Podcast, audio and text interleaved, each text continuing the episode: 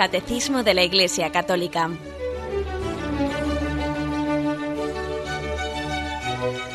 Un programa dirigido por Monseñor José Ignacio Munilla, Obispo de San Sebastián.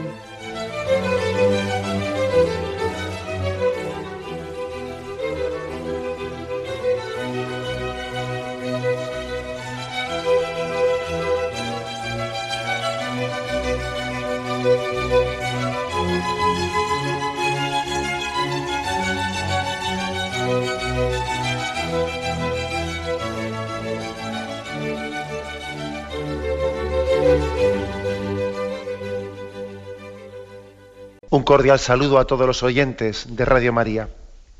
Un día más, con la gracia del Señor, proseguimos el comentario del Catecismo de nuestra Madre la Iglesia. Estamos en el apartado Libertad y Responsabilidad, que está poniendo los fundamentos de la moralidad cristiana que va a ser desarrollada en esa tercera parte del Catecismo que recientemente hemos comenzado en su explicación. Nos hemos quedado en el punto 1736 después de que en el punto anterior se ha explicado de cómo la responsabilidad de nuestros actos, la imputabilidad, dice, ¿no? El que puedan sernos imputados, ¿no? Puede también depender, la responsabilidad puede depender, puede quedar disminuida o incluso suprimida en algún caso extremo, ¿no? Pues por la ignorancia, por la inadvertencia, porque, porque uno haya sido físicamente obligado a un acto, por el temor, por ciertos hábitos o, afecciones desordenadas en las que alguien no sea plenamente libre, después de que en el punto anterior se ha desarrollado esto, ahora en este punto en el que, en el comenzamos, en el punto 1736, se insiste en que, en principio, pues de no ser que existan esas circunstancias especiales de falta de libertad, y de conciencia, etcétera, lo normal es que todo, eh, todo, acto que hacemos pues tenga una responsabilidad. La libertad conlleva una responsabilidad. ¿eh?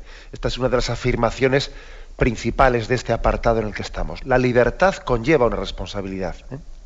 Decíamos que hay que estar un poco atentos a una cultura que reivindica libertad, pero luego dice que no es responsable, que es una contradicción el que aquí estemos reivindicando yo hago lo que quiero y luego cuando se piden las responsabilidades de lo que se ha lo que se ha hecho pues uno eh, parece que niega el principio que, había reivindicado ¿eh?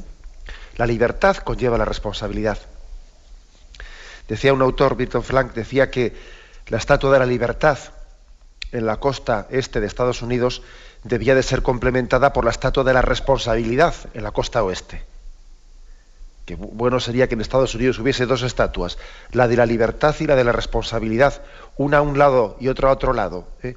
y ello simbolizaría mucho más el conjunto de lo que se está aquí queriendo de la dignidad del hombre. Pero bien, vamos al punto 1736 y continuamos avanzando en el tema. Todo acto directamente querido es imputable a su autor. Así, el Señor pregunta, pregunta a Adán, tras el pecado en el paraíso, ¿qué has hecho? ¿Recordáis ese pasaje? El pasaje del libro de Génesis, ¿no? Entonces les abrieron los ojos y se dieron cuenta de que estaban desnudos. Y cogiendo hojas de higuera se hicieron unos ceñidores. Oyeron luego el ruido de los pasos de Yahvé, que se paseaba por el jardín a la hora de la brisa. Y el hombre y su mujer se ocultaron de la vista de Yahvé. Yahvé, Dios llamó al hombre y le dijo, ¿dónde estás? Él contestó, te oí andar por el jardín y tuve miedo, porque estoy desnudo, por eso me escondí. Él replicó, ¿quién te ha hecho ver que estabas desnudo? ¿Has comido acaso del árbol que te prohibí comer? Dijo el hombre, la mujer que me diste por compañera me dio del árbol y comí. Dijo pues, ya ve Dios a la mujer, ¿por qué, ¿por qué lo has hecho? Y contestó la mujer, la serpiente me sedujo y comí. Entonces ve Dios dijo a la serpiente, por haber hecho esto, maldita seas entre todas las bestias y entre todos los animales del campo. Sobre tu vientre caminarás y polvo comerás todos los días de tu vida. Enemistad pondré entre ti y la mujer, y entre tu linaje y su linaje. Él te pisará la cabeza mientras acechas tú su calcañar. A la mujer le dijo, tantas haré tus fatigas cuanto sean tus embarazos, con dolor parirás los hijos, hacia tu marido irá tu apetencia y él te dominará. Y al hombre le dijo, por haber escuchado la voz de tu mujer y comido del árbol del que yo te había prohibido comer, maldito sea el suelo por tu causa, con fatiga sacarás de él el alimento. Bueno, este texto, nosotros ahora aquí lo traemos a colación, el catecismo lo cita para que nos demos cuenta de que cada uno es responsable de sus actos. Es curioso que tras el pecado original, cuando Yahvé pide explicaciones de qué ha, ocurrido allí, existe ahí una especie de, como se dice popularmente, ¿no? Escaqueo, cada uno echarle la culpa al otro. Le pregunta a Adán y Adán echarle la culpa a la mujer. Le pregunta a la mujer, la mujer echarle la culpa a la serpiente. Y la respuesta que da Yahvé es, no, aquí cada uno es responsable de lo suyo y, declara esa sentencia contra la serpiente, pero luego a otro nivel distinto, aunque es cierto que la mujer haya sido seducida por la tentación de Satanás, pero también tú has sido responsable de haberte dejado seducir. Y no vale decir que mi, mujer me dio, no, es que tú voluntariamente cogiste de lo que ella te dio. Luego, después de haber hecho una especie de intento de, de excusarse, de, que pretender negar la propia responsabilidad en el acto, ya ve, se dirige a cada uno con ello remarcando que cada uno tiene su responsabilidad a su nivel y sus circunstancias, y Dios es conocedor de la responsabilidad de cada uno. Hay una, una tendencia muy, muy connatural ¿eh? entre nosotros de pretender desresponsabilizarse ¿no? de las obras que hacemos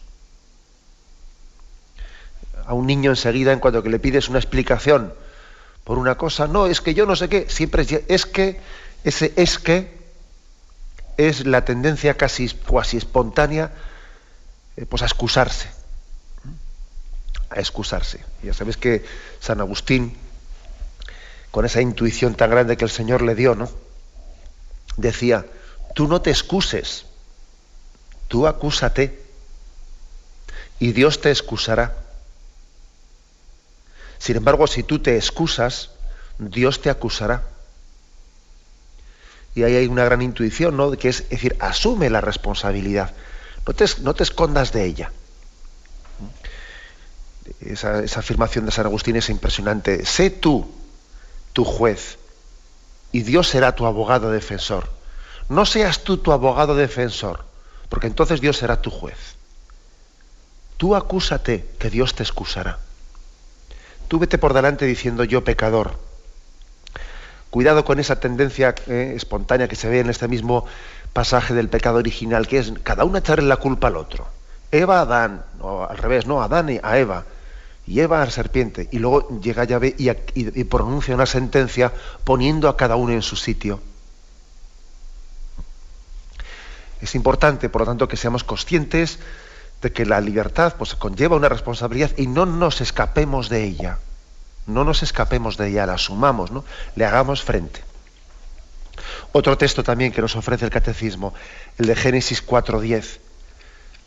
Después de que Caín había matado a Abel, ¿no? Yahvé dice a Caín, ¿dónde está tu hermano Abel? Contestó, no sé, ¿acaso soy yo el guardián de mi hermano? Ya se está escaqueando. Es curioso, ¿eh? esa tendencia siempre a, escondernos. ¿no? no lo sé, ¿acaso soy yo el guardián de mi hermano? Replicó Yahvé, ¿qué has hecho? Si oye la sangre de tu hermano clamar a mí desde el suelo, pues bien, maldito seas lejos de este suelo que abrió su boca para recibirla de tu mano la sangre de tu hermano. Aunque labres el suelo, no te dará más su fruto. Vagabundo y errante serás en la tierra entonces Caín dijo a Yahvé, mi culpa es demasiado grande para soportarla. Es decir, que hoy me echas de este suelo y he de esconderme de tu presencia, convertido en vagabundo errante por la tierra, y cualquiera que me encuentre me matará. Respondió Yahvé, al contrario, quien quiera que matare a Caín, lo pagará siete veces. Y Yahvé puso una señal a Caín para que nadie que le encontrase le atacara. Bueno, aquí también vemos la tendencia de Caín a eh, a esconderse, a no asumir la responsabilidad, y Yahvé desenmascara ¿no? el pecado de, de Caín. Le ha dado una ocasión de, de ser el mismo quien se acuse. Pero por desgracia, Caín no ha sido sincero para decir sí, he sido yo. ¿Dónde está tu hermano? Podía haber confesado directamente su pecado, pero no, se ha escondido. ¿Acaso soy yo el guardián de mi hermano? Y ante la falta de acusación, de autoacusación, ha sido Dios el que le ha, que acusado. ¿Qué has hecho? La sangre de tu hermano clama desde el suelo hacia mí. Ante la falta de eh, autoacusación, ¿no? Ha sido Yahvé el que ha tenido que hacerlo.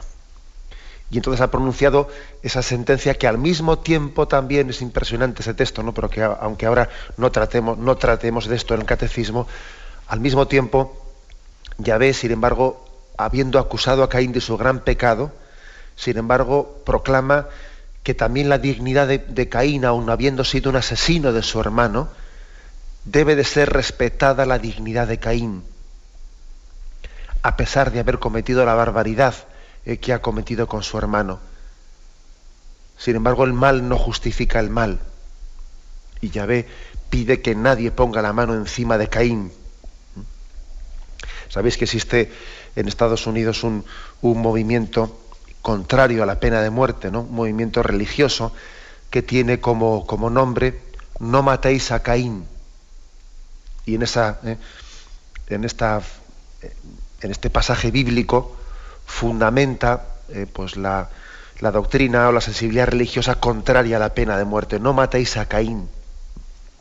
Bien, otro pasaje más que se nos ofrece en el catecismo es el de el profeta Natán, que le reprocha a David el pecado que ha cometido, habiendo, em, habiendo mm, matado o, siendo responsable ¿no? de la muerte del general Urias tras haber cometido el adulterio con su mujer, ¿no? Y entonces ha, hecho la barbaridad primero de cometer adulterio y luego de matar al marido de esa mujer para poderse quedar con ella o disimular el embarazo de esa mujer. Dice ahí, ¿no?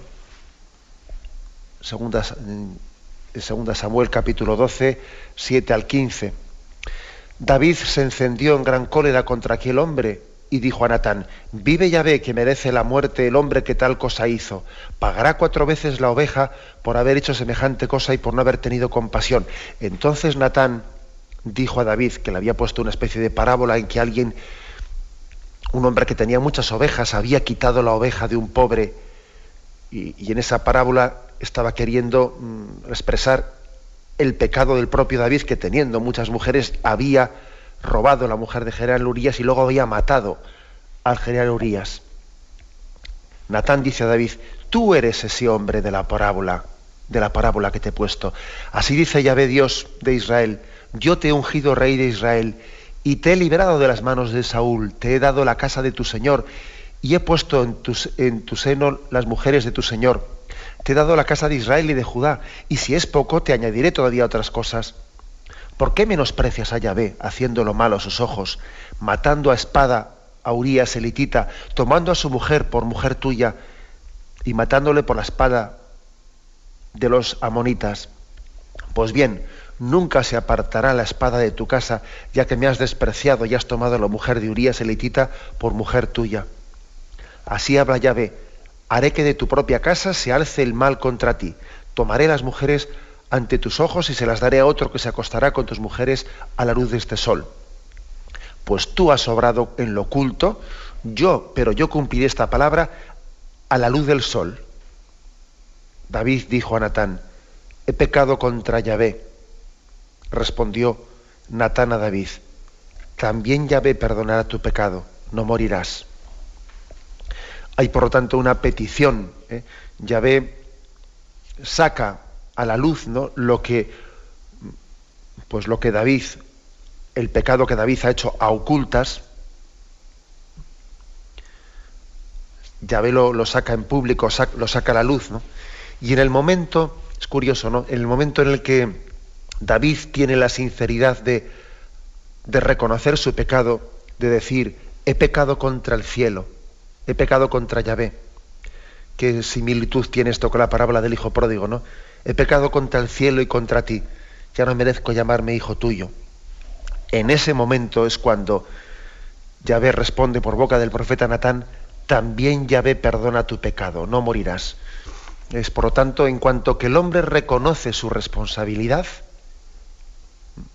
Dios responde inmediatamente, ¿no? con, la, eh, con la misericordia. Eh, por lo tanto, el asumir la responsabilidad es, importantísimo. ¿no? Yo creo que todos recordamos de en nuestra infancia cuánto nos insistieron en la educación, ¿no? Pues eh, nuestros padres en la importancia de reconocer la responsabilidad de los actos que hacemos. Yo recuerdo perfectamente en nuestra infancia, pues cuántas veces se nos decía, mira, si algo has hecho mal, ah, nos lo dices directamente.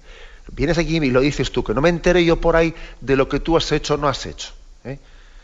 Que, que es mucho mejor que rompas cinco platos y, vengas aquí a decirlo que ha sucedido, que no que hayas roto uno y lo hayas escondido por ahí debajo de la alfombra. ¿Mm?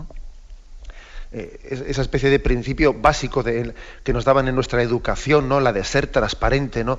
la de reconocer nuestra culpa, ese principio tan importante está aquí también reflejado la Sagrada Escritura.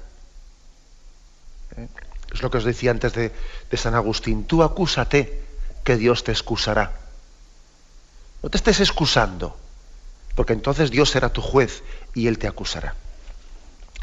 Bueno, pues eh, el principio de humildad, dicho de otra forma, ¿eh? el principio de humildad. Ante Dios solamente se puede presentarse pues, de una forma, siendo humilde. Cualquier otra forma de presentarse ante Dios es absurda, más vale que, ni te presentes, ¿no? De otra forma. Bueno, dicho esto, dicho esto, mm, continúa este punto del catecismo. Una acción puede ser indirectamente voluntaria cuando resulta de una negligencia respecto a lo que se habría debido conocer o hacer. Por ejemplo, un accidente provocado por la ignorancia del código de la circulación. O sea que aquí existe una especie de voluntariedad indirecta. Uno pues no hubiese querido eh, pues cometer eh, pues ser responsable de un accidente. No ha tenido una voluntariedad directa en ello.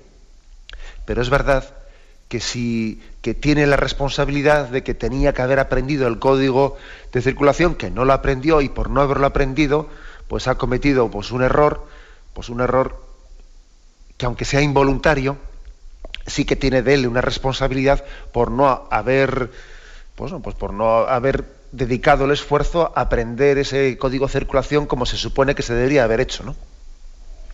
Este ejemplo que pone aquí el catecismo es para entender que también puede haber una mm, responsabilidad en casos como estos. Es una voluntariedad indirecta, yo directamente no he querido hacer esto, pero soy responsable porque debía de haber, se suponía de mí que yo tenía que, saber tal cosa. ¿eh?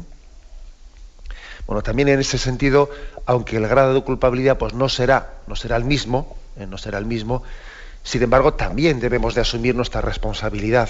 ¿eh? No me refiero únicamente, no me refiero a civilmente. Ahora estamos hablando de nuestra responsabilidad ante Dios uno también es responsable de no haber tenido, de no haber estado bien preparado con todas sus capacidades, ¿no? para poder afrontar las cosas, ¿no? cuando tenía ocasión de haberse preparado como debiera. Pues por ejemplo, ¿no? Imaginaos también un, yo pongo casos que también le, afectan a uno más. Un sacerdote que, que, que, en el caso presente da un consejo mal dado, pero lo da sin, digamos, sin mala intención, o sea que él se equivoca ¿no? en ese consejo que está dando bien, no es responsable de ello. Él pensaba que el consejo que estaba dando era el correcto. Y entonces, bueno, pues no, parece que no es responsable de ese mal consejo que ha dado, porque él lo ha dado con buena voluntad y se ha equivocado dando un mal consejo. Sí, pero ese mal, ese mal consejo lo ha dado porque cuando tuvo que haber estudiado teología o no se preparó como debiera haberse preparado, tuvo una preparación insuficiente fue perezoso estudiando, lo que fuere, y por eso ahora, aunque haya sido involuntariamente, pero por eso ahora ha dado un consejo mal dado. Con lo cual también tiene una responsabilidad, ¿eh? aunque sea pues, indirecta, pero la tiene. La tiene. Esto es lo que dice en este caso, en este punto 1736 el catecismo. Bien, tenemos un momento de reflexión y continuamos enseguida.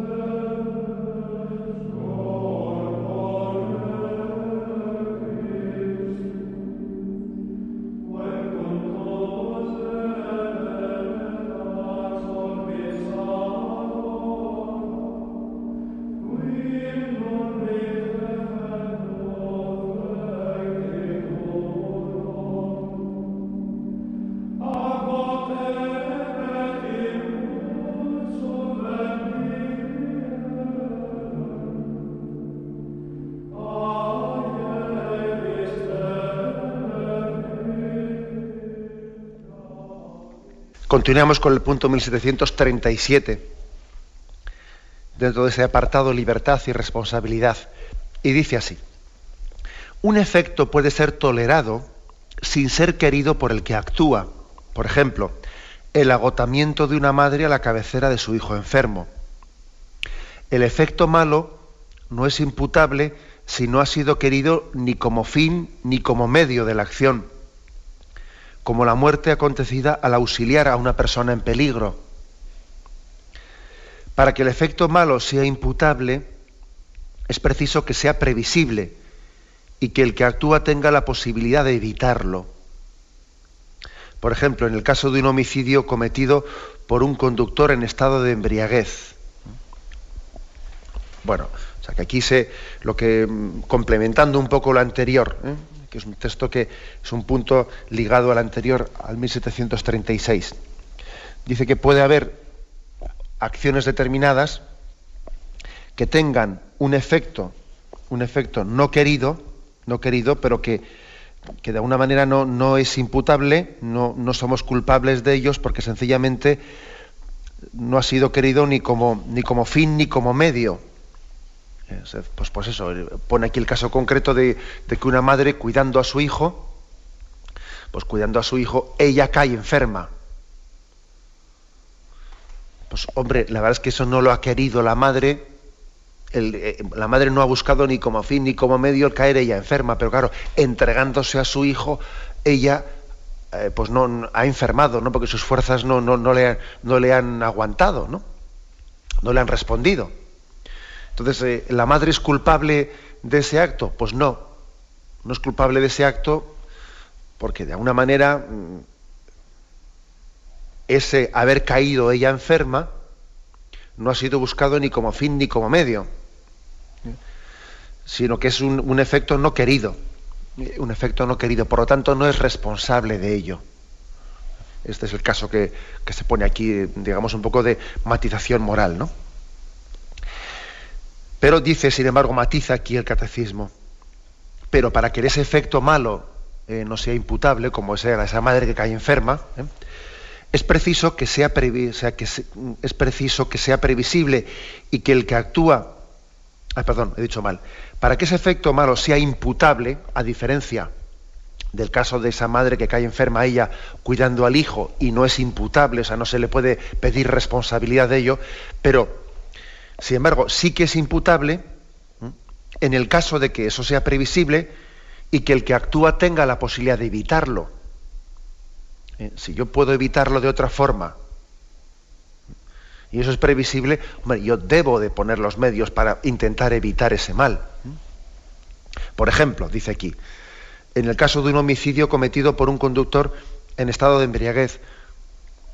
Hombre, uno puede, uno, debería de, haber, de haber previsto que conduciendo, eh, conduciendo indebidamente, podía haber ocurrido eh, pues, pues, una desgracia como haber atropellado a alguien, ¿no? Por lo tanto, yo debía de haber evitado tal cosa. Aunque yo no tuviese, aunque evidentemente que conducía habiendo bebido, él no tenía ninguna intención, ¿no? Intención alguna de atropellar a nadie. ¿eh? pero él debía de haber previsto que conduciendo en esas condiciones podía ocurrir tal cosa. Entonces, en ese caso, sí es. Sí es responsable ¿eh? de tal cosa. Hay una matización que hace, mm, que hace aquí el catecismo sobre cuándo se le puede imputar a una persona responsabilidad o cuándo no se le debe de imputar responsabilidad. ¿no? Bueno, seguimos adelante, en el punto 1738. Ahora entra aquí el catecismo en un punto importante, ¿eh? en un punto práctico que yo creo que hoy en día además debemos de subrayar mucho, el principio de libertad, de, de libertad religiosa. Dice, la libertad se ejercita en las relaciones entre los seres humanos. Toda persona humana creada a imagen de Dios tiene el derecho natural de ser reconocida como un ser libre y responsable todo hombre debe de prestar a cada cual el respeto al que éste tiene derecho.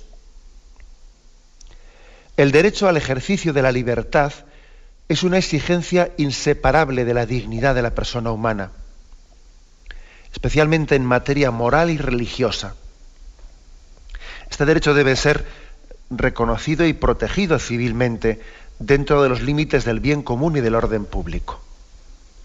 Bueno, este punto último complementa a los anteriores, porque así como hasta ahora el catecismo había, había exigido, había insistido en que eh, de la libertad se, se, deriva la responsabilidad de los actos que hacemos, en este punto último, el catecismo lo que insiste es que el hecho de que seamos de que se nos pueda pedir responsabilidades, de que seamos libres, también, eh, también se deriva que se nos tiene que reconocer y respetar el hecho de ser libres, porque a uno también hay que darle la posibilidad de elegir en libertad.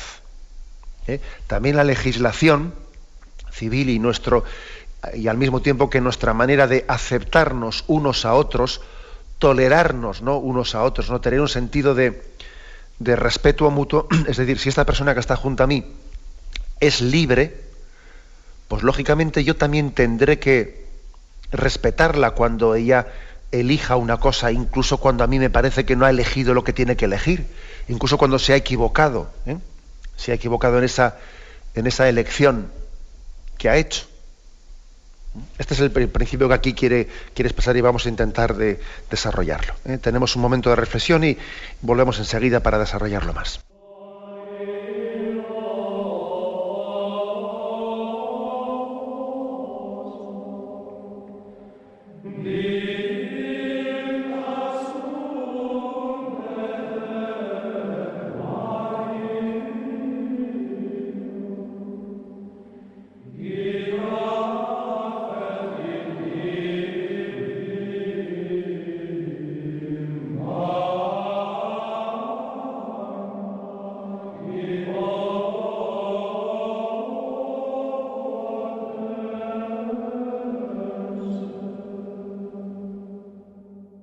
Estamos desarrollando el punto 1738 del Catecismo.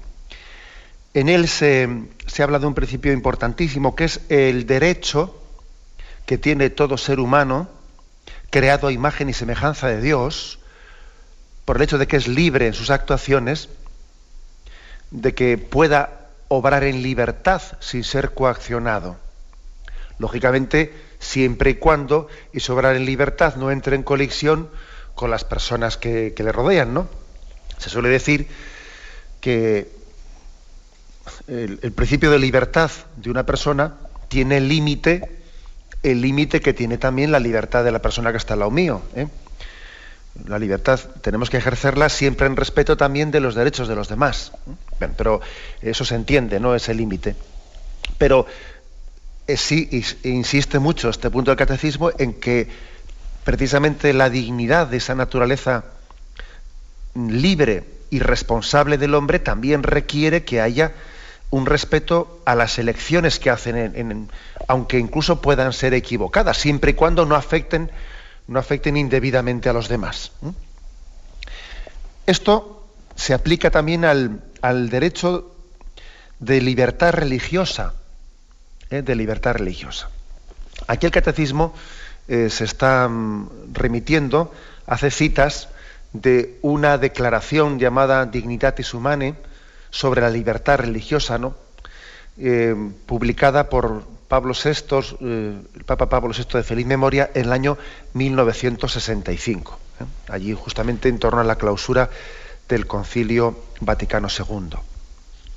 El Concilio Vaticano II hizo una afirmación muy importante sobre la libertad religiosa en la cual se afirmaba que no se le puede imponer a nadie obligatoriamente eh, pues una la fe aun cuando se entienda que es la fe verdadera. No se le puede obligar a nadie a creer en esa, en esa fe católica en la que nosotros creemos. Al mismo tiempo también el concilio, este, este documento, como en, sintonía con el Concilio Vaticano II, pide también libertad para que los, mm, pues todos los creyentes de todas las religiones puedan también ellos mm, ejercer y expresar su religiosidad y que se les respete, ¿no? Y que aunque tengan que sean una minoría religiosa y estén en otro país, tengan la posibilidad, de poder expresar pues sus convicciones religiosas en libertad religiosa. Eso es lo que las dos afirmaciones básicas que hacen. que el hombre debe tener libertad religiosa y segundo, que a nadie se le puede imponer, sobre pretexto de que esta es la fe verdadera, a nadie se le puede imponer contra su libertad pues unos principios religiosos, sino que deben de ser libremente aceptados en su conciencia. A ver un poco cómo lo fundamenta, vamos a ver estos dos puntos de estos dos puntos Dignitatis Humanae número 2 y número 7 a los que se eh, a los que cita este punto del catecismo. Dice el primero: Este Concilio Vaticano declara que la persona humana tiene derecho a la libertad religiosa. Esta libertad consiste en que todos los hombres han de ser inmunes de coacción, tanto por parte de individuos como de grupos sociales y de cualquier potestad humana. Y esto de tal manera que en materia religiosa ni se obligue a nadie a obrar contra su conciencia, ni se le impida que actúe conforme a ella en privado o en público, solo asociado con otros, dentro de los límites debidos. Declara además que el derecho a la libertad religiosa está realmente fundado en la dignidad misma de la persona humana. Este derecho de la persona humana a la libertad religiosa ha de ser reconocido en el ordenamiento jurídico de la sociedad, de tal manera que llegue a convertirse en un derecho civil,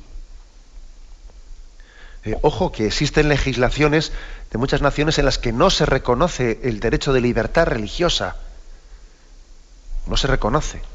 Incluso muchas personas son perseguidas, ¿no? Pues por, estamos pasando en muchos países mm, islámicos, como Arabia Saudita, en, donde, donde alguien puede ser incluso condenado a muerte si se, si se convierte al cristianismo. Eso es totalmente contrario a la dignidad del ser humano. Y continúa aquí. Todos los hombres, conforme a su dignidad, por ser personas, es decir, dotados de razón y de voluntad libre y enriquecidos, por tanto, con una responsabilidad personal, están impulsados por su misma naturaleza y están obligados, además, moralmente, a buscar la verdad sobre todo lo que se refiere a la religión. Es decir, lo que viene a decir aquí, cada uno tenemos nuestra obligación de seguir aquello que nuestra conciencia nos presenta como que es la verdad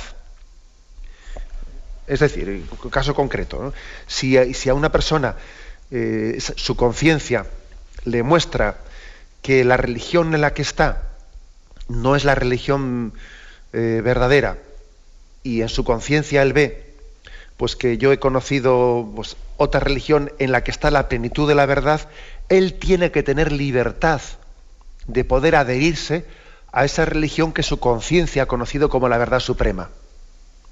Y no debe de existir ninguna coacción ¿eh? que le impida tal cosa. Y él además tiene obligación moral de poder hacerlo, porque él ante Dios tiene obligación de seguir lo que en su conciencia ha conocido como verdad, como verdad suprema.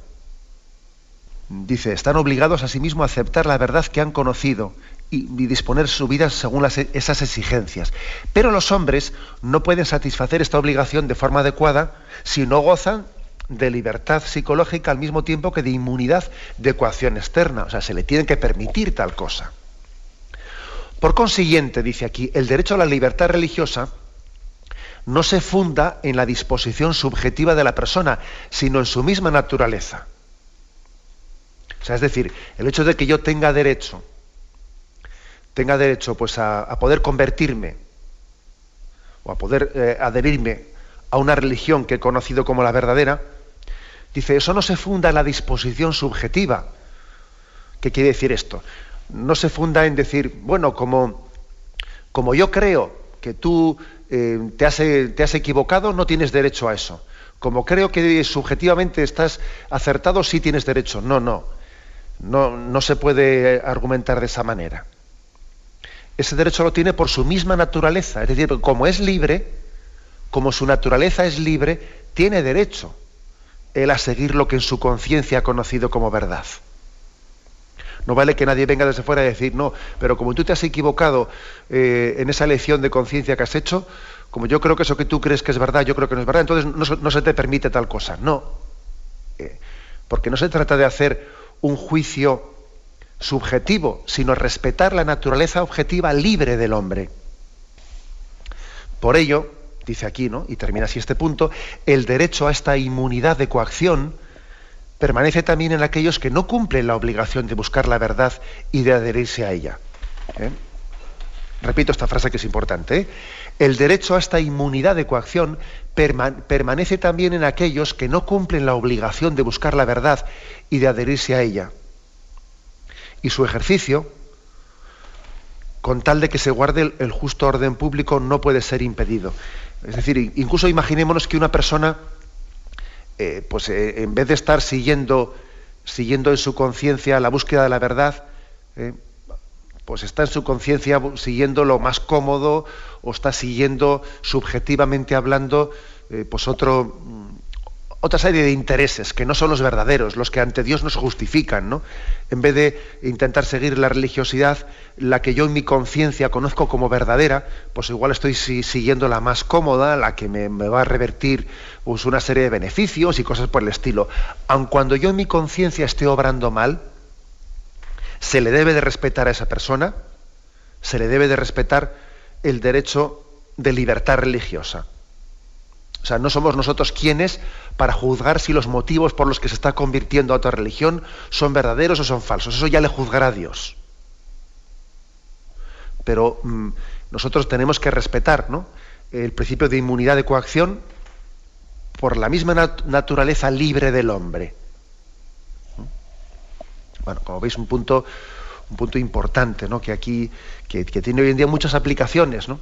Muchas aplicaciones porque es que es verdaderamente sangrante, sangrante pues que, pues que entre nosotros, ¿no? Gracias a Dios hayamos, crecido en una conciencia de que todas las personas de otras religiones pues puedan tener entre nosotros eh, la posibilidad de, ejercicio y de expresión libre de su fe religiosa y luego resulta que nosotros, los cristianos, en muchos otros países seamos perseguidos y no se nos permita ni siquiera poseer una Biblia, ¿eh? ni nada por el estilo, ¿no? Es una, realmente es un agravio comparativo tremendo, ¿no?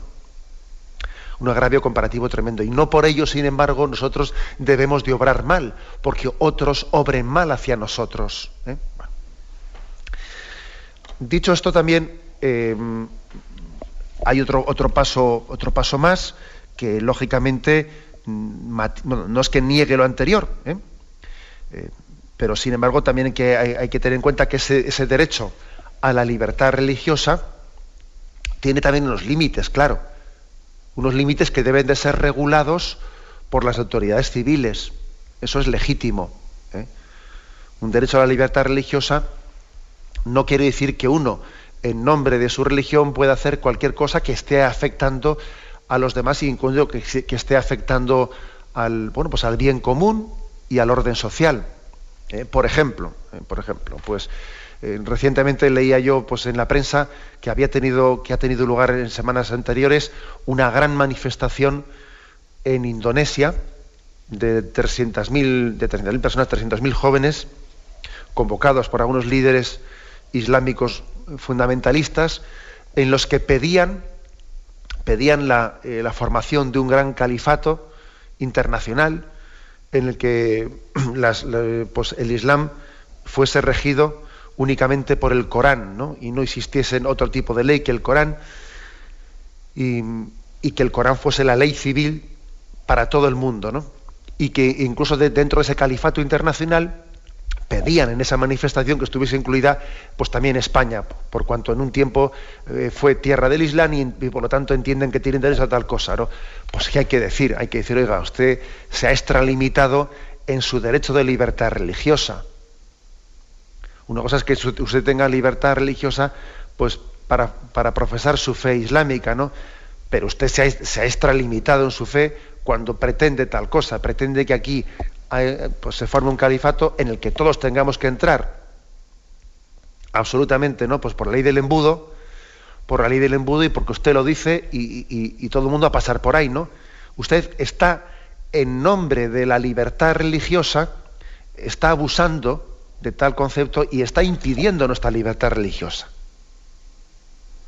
Por eso digo que claro que debe existir que las autoridades civiles tienen un deber no un derecho únicamente, sino un deber también de regular que la libertad, que el principio de libertad religiosa no sea ejercido nunca de manera que impida pues, pues la libertad religiosa de otras personas.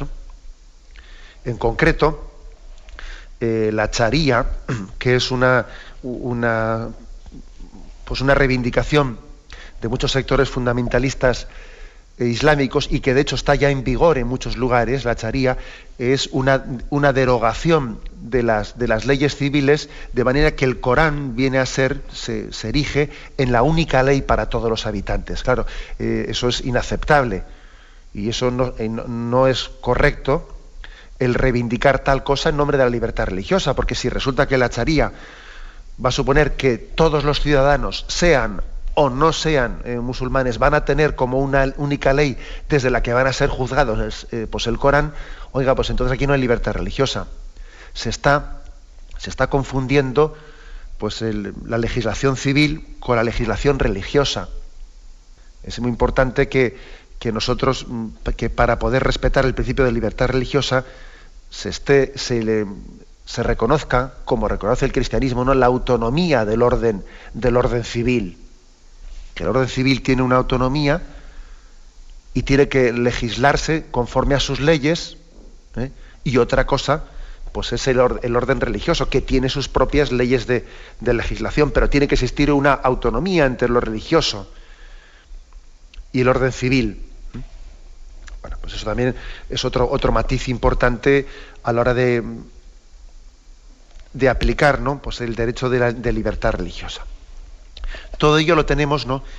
Y concluyo con esto en este punto 1738, en el que se está afirmando que, que evidentemente si el hombre es imagen y semejanza de Dios, si tiene una naturaleza espiritual por la que él mismo se rige, opta, elige, es responsable de sus acciones, luego tiene que tener un marco, un marco en el que se le respete el ejercicio de su libertad. Porque es una contradicción decir que el hombre es libre y luego, sin embargo, pues no permitirle desarrollar su, eh, su naturaleza espiritual libre, ¿no? capaz de optar y también eh, con, el con, el, eh, con la obligación de ser responsable ¿no? de todo aquello por lo que ha optado libremente.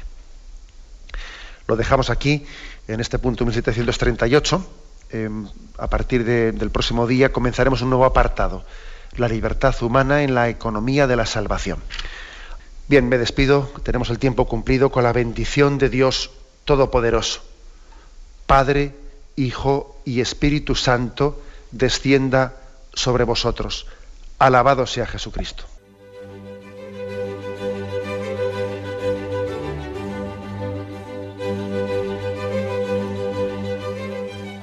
Finaliza el Catecismo de la Iglesia Católica, un programa dirigido por Monseñor José Ignacio Munilla, obispo de San Sebastián.